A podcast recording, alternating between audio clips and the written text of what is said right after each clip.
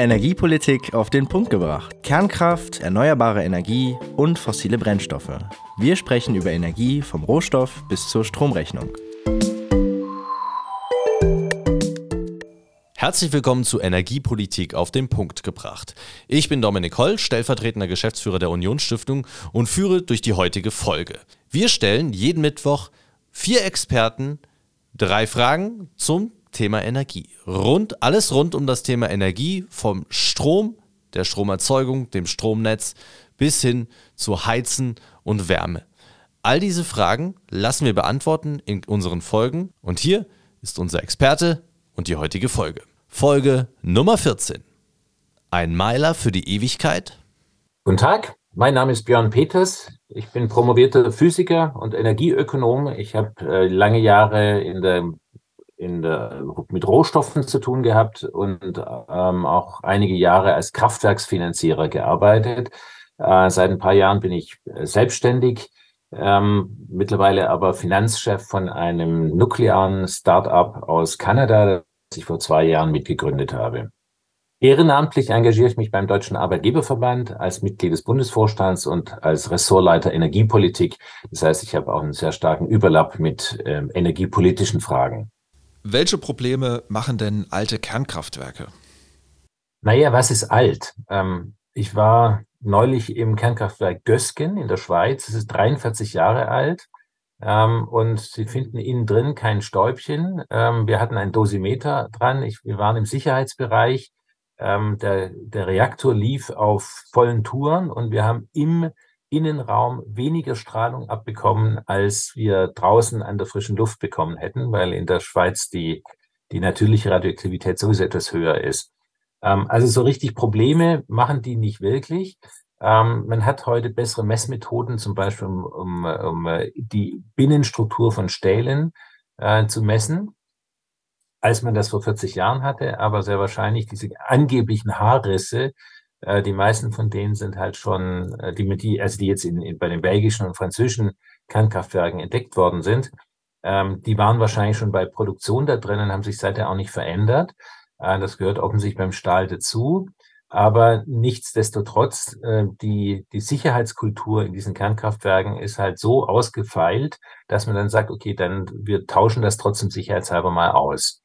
Und weil man so nach und nach so ein ganzes Kernkraftwerk von innen austauscht, ähm, ist das dann nicht wirklich ähm, so alt. Und das einzige Bauteil, das man halt wirklich nicht ersetzen kann, ist der Reaktordruckbehälter. Und äh, wenn der tatsächlich mal Schaden nehmen sollte oder durch die Verstrahlung, keine Ahnung, irgendwas passieren sollte, äh, dann müsste man ihn austauschen. Aber die Erfahrung, die man jetzt macht, ist, dass diese auch diese 40, 50 Jahre alten Kernkraftwerke weltweit, die, die ja extrem gut unter Beobachtung stehen auch. Also es ist ja nicht so, dass man da äh, irgendwie fahrlässig damit umgehen würde, dass man merkt, ähm, vielleicht hilft sogar die, die Strahlung dabei, denn die, die, die Schäden, die dadurch entstehen, teilweise gleich wieder zu heilen. Das ist ja eine, eine Gitterstruktur das in dem Metall. Und äh, wenn genügend Energie drum ist, äh, kann da nicht nur was kaputt gemacht werden, sondern es kann auch wieder sich selber äh, dann, dann heilen letztlich. Also dass diese Gitter und ähm, Störung, Gitterstörungen nennt man das genau, äh, dass die dann wieder behoben werden von sich aus. Und die, das erste Kernkraftwerk ist jetzt auch schon auf 100 Jahre ähm, lizenziert worden in den USA. Und ich denke, das ist ein Trend, ähm, dass man eben alles, was irgendwann mal kaputt geht, auch ersetzt. Das heißt, so ein Kern, altes Kernkraftwerk ist eigentlich nicht so ganz alt. Okay, und äh, wie gefährlich ist denn so die Strahlung eines laufenden äh, Kernkraftwerks? Oder gibt es das überhaupt, äh, dass da Strahlung austritt? Also geben Sie uns da mal ein paar da Zahlen, Daten, Fakten. Also ähm, was tatsächlich passiert, ist, dass ganz geringe Mengen durch die Kernspaltung an, an radioaktiven Edelgasen frei werden. Ähm, die fängt man normalerweise auf, man kann sie aber auch äh, in die Umwelt entlassen und ähm, die mischen sich dort mit den radioaktiven Edelgasen, die sowieso in der Luft sind ähm, und ähm, fügen dann ein Millionstel davon hinzu. Also es gibt um, um wirklich extrem geringe Mengen wir haben so einen Angstreflex immer, wenn wir hören, oh, das sind radioaktive Stoffe in die, in das und das Gewässer eingeleitet worden. Aber also die Dosis macht das Gift. Das ist halt wie bei jedem, äh, bei jeder Arznei auch. Ähm, und bei den ganz geringen Dosen kann man halt keine Schädigungen feststellen nach äh, allen Regeln der Medizin. Ähm, deswegen, ähm, das ist immer die, die Frage. Aber es ist auf jeden Fall, und die fragen Sie die, die Tschechen, ähm, äh, sie kriegen äh, ihr ganzes Leben lang durch, äh, durch Leben neben einem Kernkraftwerk ungefähr so viel Radioaktivität ähm, hinzu, wie sie durch das Essen einer einzelnen Banane äh, auch zu sich nehmen.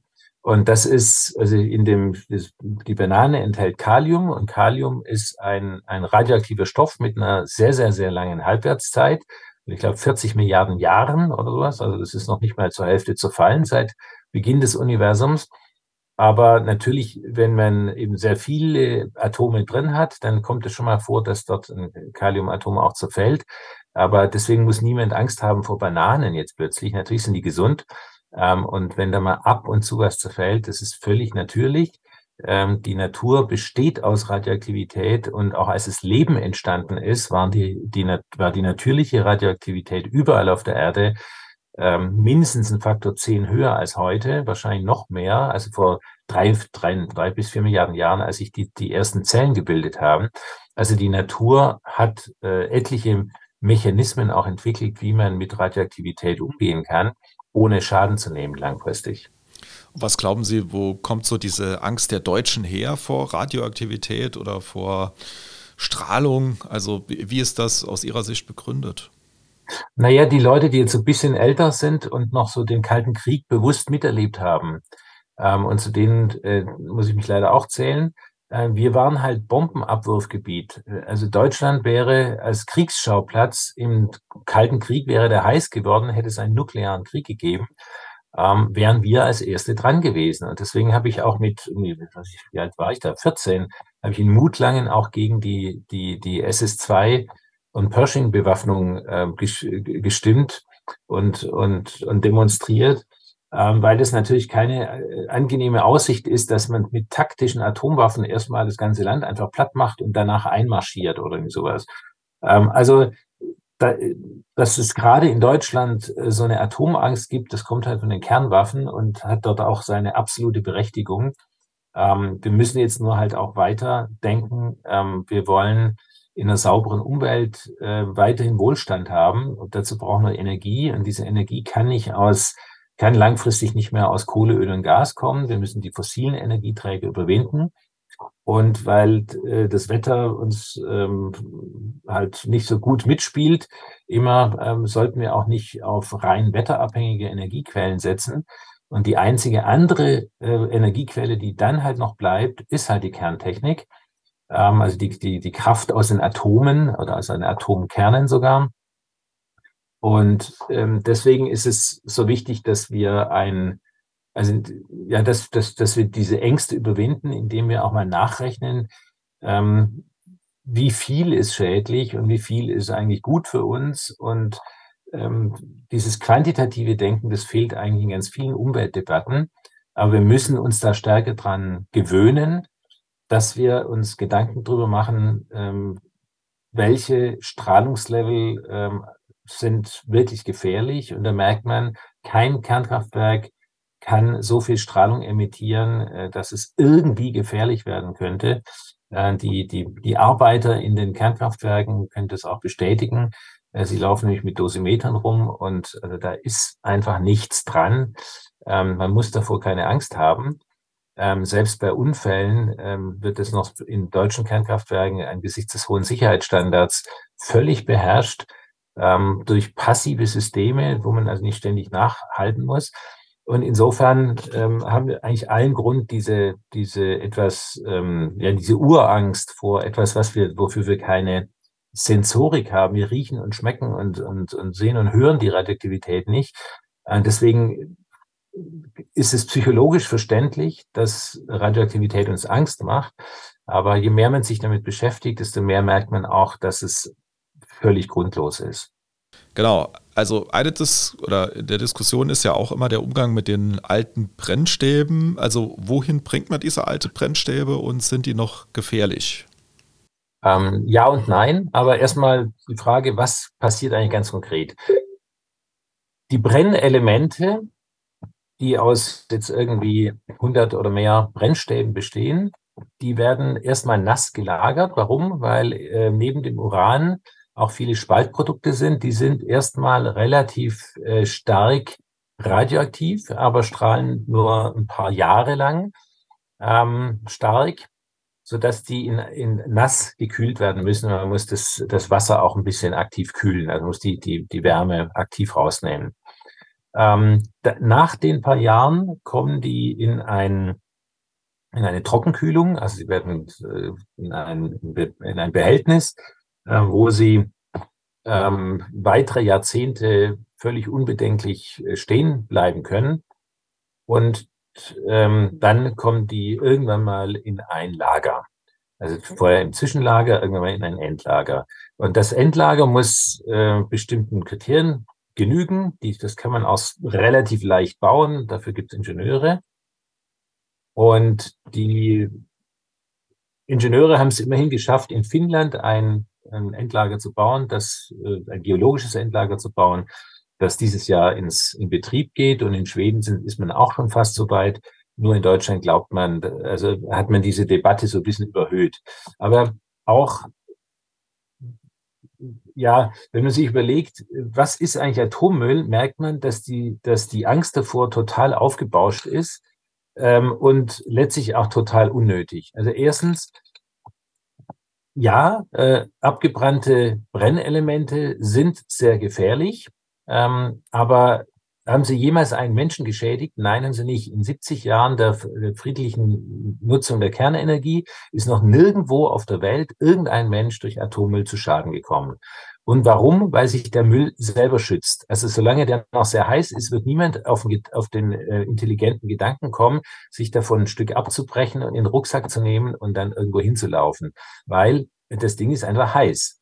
Und äh, wenn es mal durchschmilzt, dann wird es noch unangenehmer. Und außerdem ist die Strahlung auch so stark, dass man das tatsächlich dann nicht lange überlebt. Also man lässt den, überlässt den, äh, den, den Atommüll dann den, den Leuten, die damit ähm, sicher umzugehen wissen. Und es ist auch jetzt nicht fürchterlich schwierig. Ich war selber in diesem Kernkraftwerk, waren abgebrannte Brennelemente im Abklingbecken. Das ist also ein, ein bläulich schimmerndes, äh, äh, so ein Swimmingpool irgendwie. Und man weiß einfach, wenn mehr als fünf Meter oben drüber sind, dann dringt keinerlei Strahlung raus. Punkt. Ähm, zweitens, das sind irrsinnig kleine Mengen. Meine, so ein Kernkraftwerk, das das 10 Millionen Haushalte versorgen kann, produziert sowas wie 25 Tonnen an abgebrannten Brennelementen jedes Jahr. Das sind mal zwei Kubikmeter. Das ist lächerlich. Das ist eine winzige Größenordnung. Und wenn man sein ganzes, sein, die Energie eines gesamten Lebens aus Kernkraft beziehen würde, also inklusive der Flüge, der Autofahrten, des Hausbaus und aller Industrieprodukte, die man kauft, dann passt der Atommüll in eine Tasse. Das ist also wirklich extrem kompakt und deswegen ähm, sich davor zu fürchten, ähm, also das, das, dafür gibt es nun wirklich keinen Grund. Und man kann sich das aber auch noch überlegen. Ich meine, gibt es einen angenehmeren Müll als einen, der radioaktiv ist? Nein, weil er verstrahlt, er zerstrahlt ja. Es, er wird ja dann weniger. Die Gefährlichkeit nimmt jede Sekunde ab. Und von Jahr zu Jahr ist dann irgendwann mal etwas übrig, was dann halt nicht mehr so wahnsinnig wichtig ist. Nach 500 Jahren ist er äh, völlig kalt, also hat eine, ähm, strahlt schon noch bisschen mehr als jetzt irgendwie ein, ein Uranklotz. Aber nach 10.000 Jahren zum Beispiel hat der eine Giftigkeit von Backpulver. Das also von der Vergleichbarkeit.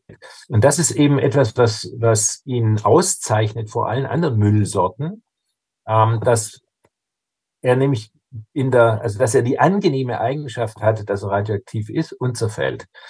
Ähm, und nochmal zu den Mengen, also sämtlicher Atommüll in der Schweiz haben sie es mal ausgerechnet, passt in eine, in eine Turnhalle rein. Ähm, also, und dafür irgendwo ein Loch zu finden, dass man, äh, das dann zu vergraben, so und dann, weiß ich, den, den Stollen und den dann auch so zumachen, dass man da nicht aus Versehen den öffnet. Das ist alles überhaupt kein Hexenwerk, aber man, wir, wir wollen immer irgendwie so eine 18, 80-fache ähm, ähm, Sicherheit haben, mein Gott, dann wird es halt ein bisschen teurer. Aber noch viel besser ist ja, warum ist denn der Atommüll tatsächlich irgendwie erstmal gefährlich? Ähm, wenn man, warum ist es gefährlich, sich dort ein Stück abzubrechen? Ja, weil noch sehr viel Energie enthalten ist. In diesem Atommüll der heutigen Generationen von Kernkraftwerken werden nur zwei bis drei Prozent des Ener der Energie, die im Brennstab steckt, tatsächlich genutzt. Der ganze Rest wird verbuddelt.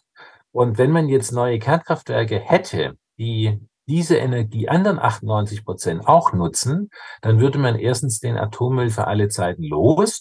Man hätte irrsinnig viel Energie gewonnen. Und genau das machen eben einige ähm, ähm, Startups, die es jetzt hier so gibt in dem Bereich, ähm, dass sie den, also dass es sich als, der eine Copenhagen Atomic zum Beispiel bezeichnet sich als Atommüllbrenner. Ähm, und so was ähnliches haben wir bei Dual Fleet auch vor. Ähm, es gibt noch ein paar andere, ähm, die einfach sagen, wir, wir wollen diesen Atommüll gerne haben. Ähm, wir können daraus noch, noch riesige Mengen an Energie erzeugen. Ja, vielen Dank für diese Folge und ich sage bis bald. Ciao. Wiederschauen.